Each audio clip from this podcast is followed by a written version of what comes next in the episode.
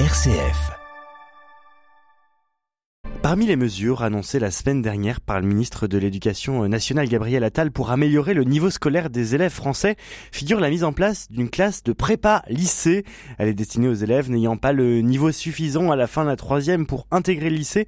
Cette classe, le lycée privé Le Mirail à Bordeaux la propose déjà depuis plus de 35 ans. Les détails avec Violaine Attimon d'RCF Bordeaux. Ici, au lycée Le Mirail, on l'appelait avant la seconde prépa, aujourd'hui la classe de seconde aménagée.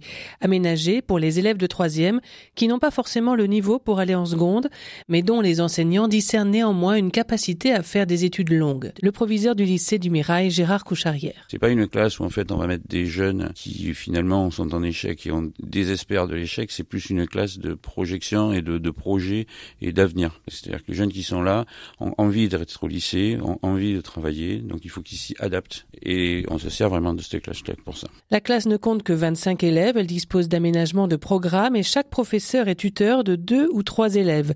L'objectif du dispositif est d'aider l'élève à construire une confiance en soi et en l'institution scolaire. Ils ne sont plus traités comme des enfants mais comme des adolescents. Euh, c'est une marche vers la maturité, c'est une marche vers l'état adulte et un passage. Ayant fait ce passage, ils sont plus certains en fait n'ont plus ce blocage. Est-ce que je vais y arriver d'aller au lycée? J'y suis. Et y étant, pour y rester, pour pouvoir continuer, ils se rendent bien compte que les, les exigences sont, sont, différentes.